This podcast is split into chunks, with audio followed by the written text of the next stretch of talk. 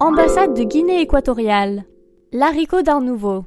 L'ambassade de la Guinée équatoriale a la chance de siéger dans un magnifique immeuble de style Art Nouveau datant de 1902. Son architecte, Shoel Koff, n'est pas des plus célèbres, mais il mérite qu'on célèbre ses magnifiques sculptures florales, la ferronnerie des balcons en arabesque et surtout la surprenante cage d'escalier en forme de haricot.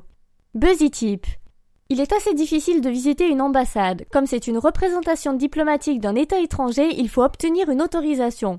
Tu vas malheureusement devoir te contenter de nos photos.